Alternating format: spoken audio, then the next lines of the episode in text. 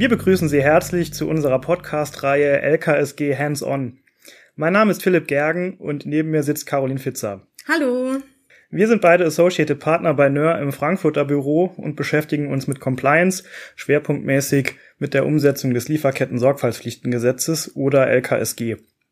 In unserer Podcast-Reihe berichten wir aus unserer Beratungspraxis und geben Tipps, wie man das LKSG als Unternehmen am besten umsetzt.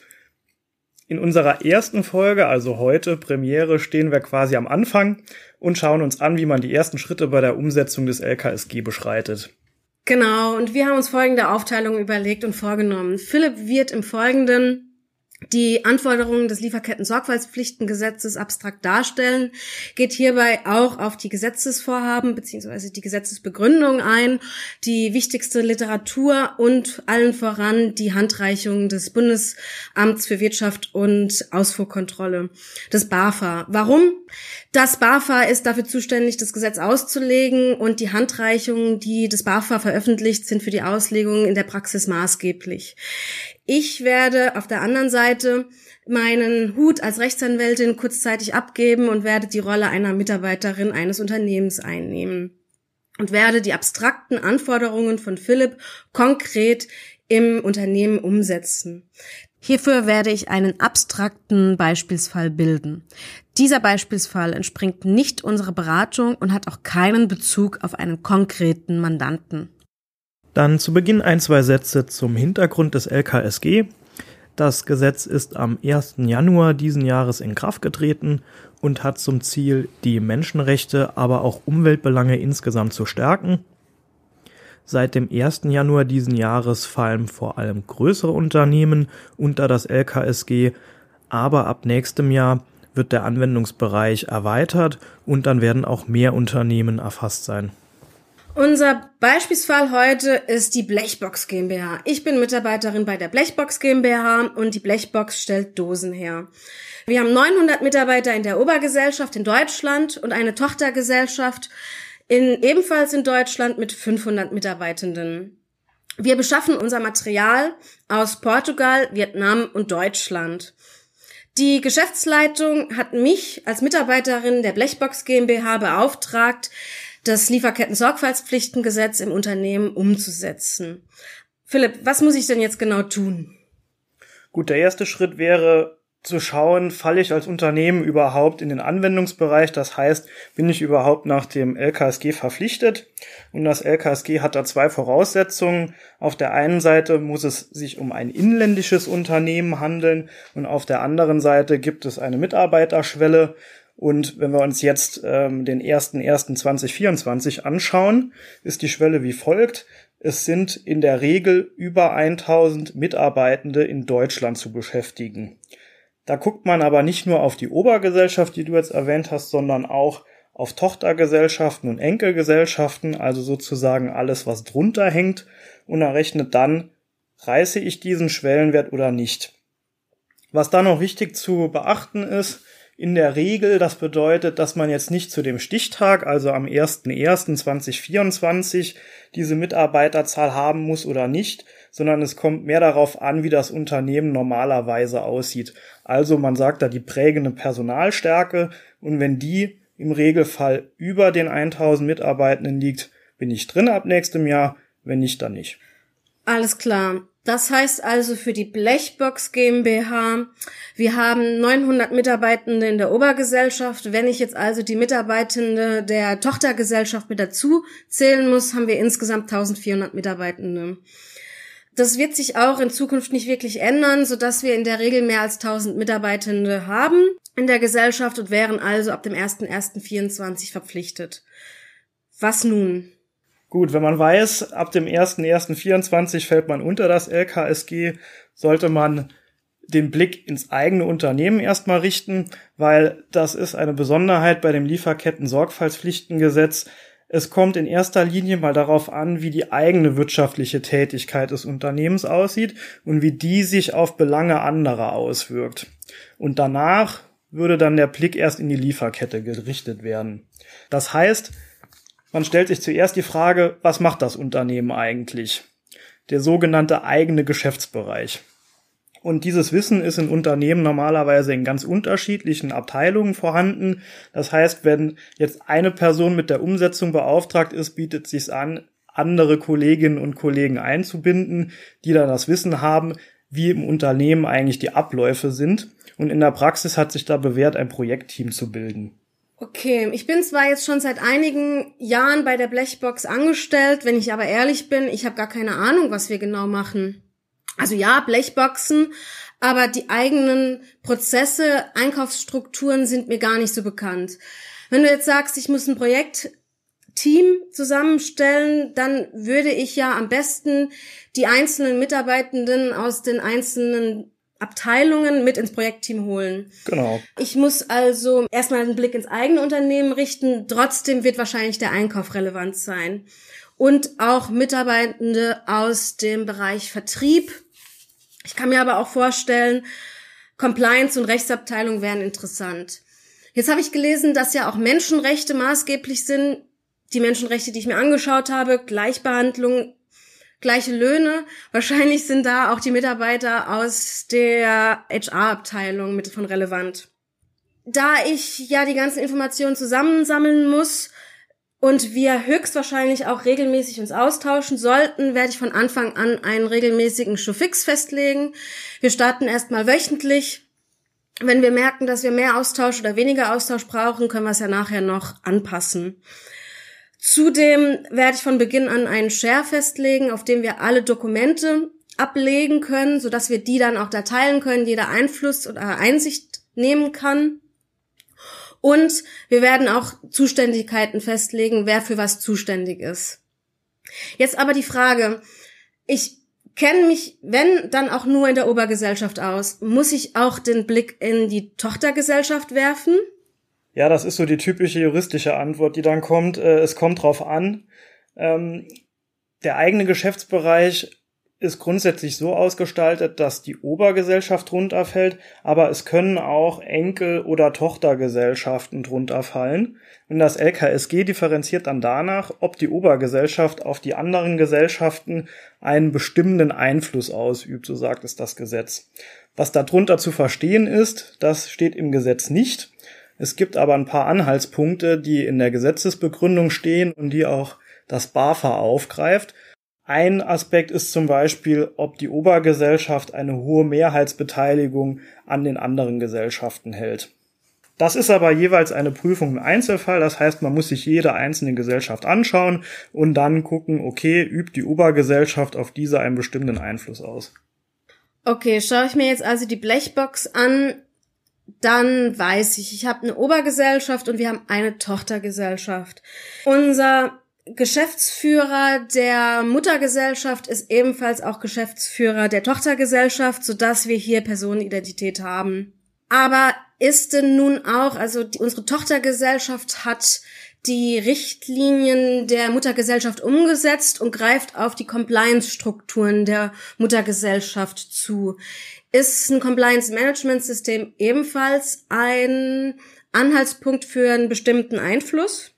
Ja, das kann ein Anhaltspunkt sein, wenn die Obergesellschaft jetzt zum Beispiel ein konzernweites Compliance-System vorgibt für die anderen Gesellschaften.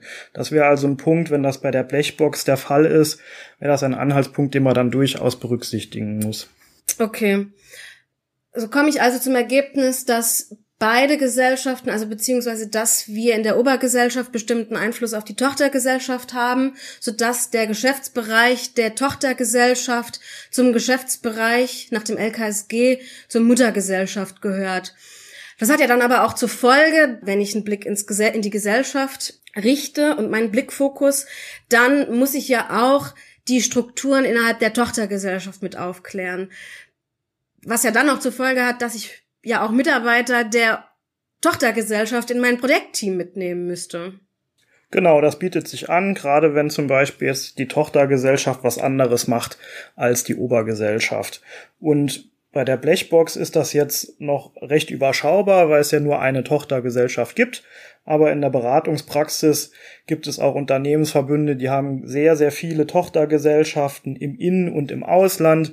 Die sind zu betrachten. Dann gibt es darunter nochmal Enkelgesellschaften und so weiter. Also das ist wirklich ein äh, dickes Brett, was man am Anfang hat, das Scoping des LKSG richtig auszugestalten und gerade diese Anhaltspunkte dann auch für jede Gesellschaft durchzugehen.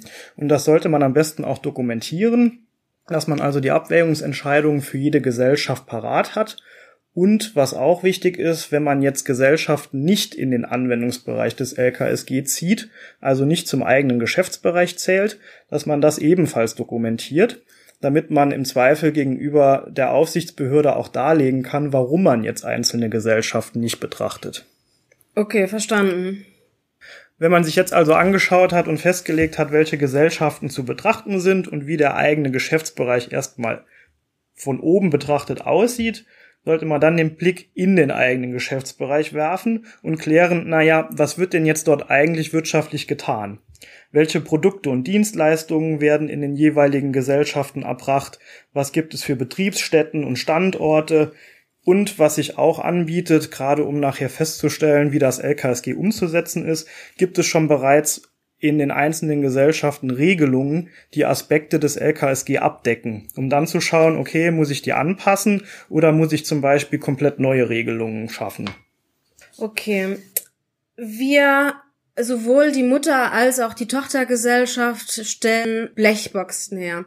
Die Geschäftszwecke sind hier also sehr vereinheitlicht und ähm, ähnlich gelagert. Wir sind beide, also beide Gesellschaften sind in Deutschland. Und da die Tochtergesellschaft auf die Regelungen der Muttergesellschaft zurückgreifen, Compliance-Regelungen zurückgreifen, weiß ich, dass wir einen Verhaltenskodex für die Mitarbeitenden haben. Der ist ziemlich umfangreich. Ich kann mir aber vorstellen, dass wir den noch anpassen müssen, um auf die Regelungen des LKSG einzugehen. Dann haben wir ein konzernweites Meldesystem, das ist im Intranet geregelt und im Intranet zugänglich. Da können Mitarbeitende Fehlverhalten melden. Und soweit ich weiß, braucht wir ja auch fürs LKSG ein Beschwerdeverfahren. Ja, genau. Dazu kommen wir noch. Gut, der nächste Schritt ist dann, wenn man sich angeschaut hat, wie ist das Unternehmen eigentlich strukturiert in der Obergesellschaft und in den Tochter- und Enkelgesellschaften, wäre dann der zweite Schritt, wie sieht eigentlich die Beschaffungsstruktur aus? Also wie beschaffen die einzelnen Gesellschaften, die in den Scope fallen? Und da ist zum Beispiel ein wichtiger Punkt, welche Produkte oder welche Rohstoffe beziehungsweise welche Dienstleistungen brauche ich, um meine wirtschaftliche Tätigkeit im Unternehmen auszuüben. Wichtig ist da, dass man nicht nur drauf schaut, was man braucht, um das zu produzieren oder die Dienstleistung zu erbringen, die man im Kern erbringt, sondern auch alles drumherum, was wichtig ist, damit es überhaupt möglich ist, dieses Produkt und die Dienstleistung herzustellen. Ein weiterer Aspekt ist dann beim LKSG, aus welchen Ländern die Produkte oder Dienstleistungen beschafft werden und was auch wichtig ist für die spätere Risikoanalyse, wie viele direkte Geschäftspartner habe ich pro Land oder auch pro Produkt oder Dienstleistung, die ich beschaffe. Das BAFA sagt in seiner Handreichung zur Risikoanalyse, dass dann die ganzen Erkenntnisse, die ich aus der Beschaffungsstruktur und aus der ne-, Unternehmensstruktur gewinne, am besten grafisch aufbereitet werden, dass man auf einen Blick sieht, ah, okay, das ist also der eigene Geschäftsbereich des Unternehmens und diese Produkte werden aus diesen Ländern beschafft und es gibt so und so viel Zulieferer pro Land und Kategorie. Bei der Blechbox beschaffen wir Bleche, Kleber und Etiketten. Die Produkte kommen aus Vietnam und Portugal. In jedem Land haben wir mehrere Zulieferer.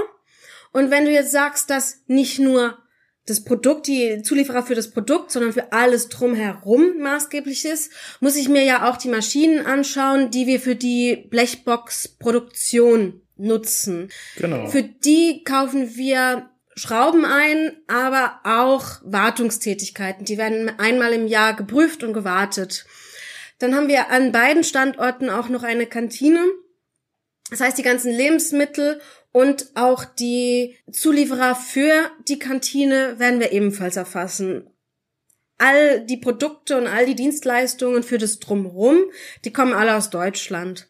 Wenn du jetzt sagst, dass wir eine, dass wir das grafisch aufarbeiten müssen, werden wir jetzt eine Grafik erstellen, in der wir einsehen können, aus welchen Ländern wir die Produkte beschaffen und wie viele Zulieferer wir pro Beschaffungsland und pro Produkt haben.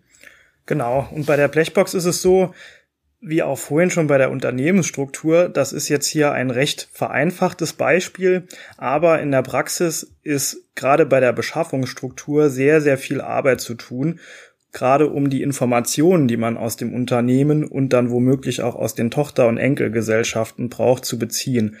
Das ist ein Prozess, der sehr viel Arbeit erfordert, aber auch sehr viel Personen bindet. Und das sollte man im Blick haben bei der Umsetzung, dass man sich früh genug dran setzt, das Fundament für die eigentliche Risikoanalyse dann zu schaffen. Und damit kommen wir auch schon zum Ende unserer ersten Folge. Um es zusammenzufassen, wir haben uns einen Überblick verschafft, wie man die ersten Schritte in der Umsetzung des LKSG beschreitet, insbesondere die Frage, ob man als Unternehmen überhaupt in den Anwendungsbereich des LKSG fällt und wie man diesen bestimmt. Und dann, was die nächsten Schritte sind in organisatorischer Hinsicht, aber auch in dem eigentlichen Doing, das heißt die Unternehmensstruktur erstmal zu klären und sich einen Überblick zu verschaffen und in einem zweiten Schritt zu klären, naja, wie, wie laufen eigentlich die Beschaffungsprozesse im Unternehmen ab. In den nächsten Folgen schauen wir uns an, was die Blechbox dann bis zum 01.01.2024 umgesetzt haben muss. Bevor wir jedoch die Folge beenden, wollen wir unser Wort an Sie, liebe Zuhörerinnen und Zuhörer, richten. Wenn Sie Fragen zum Inhalt dieser Folge haben oder Anregungen für den Inhalt weiterer Folgen, melden Sie sich sehr gerne bei uns. Unsere Kontaktdaten finden Sie in der Podcast-Beschreibung. Das war unser Podcast aus der Reihe LKSG Hands On. Bis zum nächsten Mal. Herzlichen Dank fürs Zuhören und Tschüss.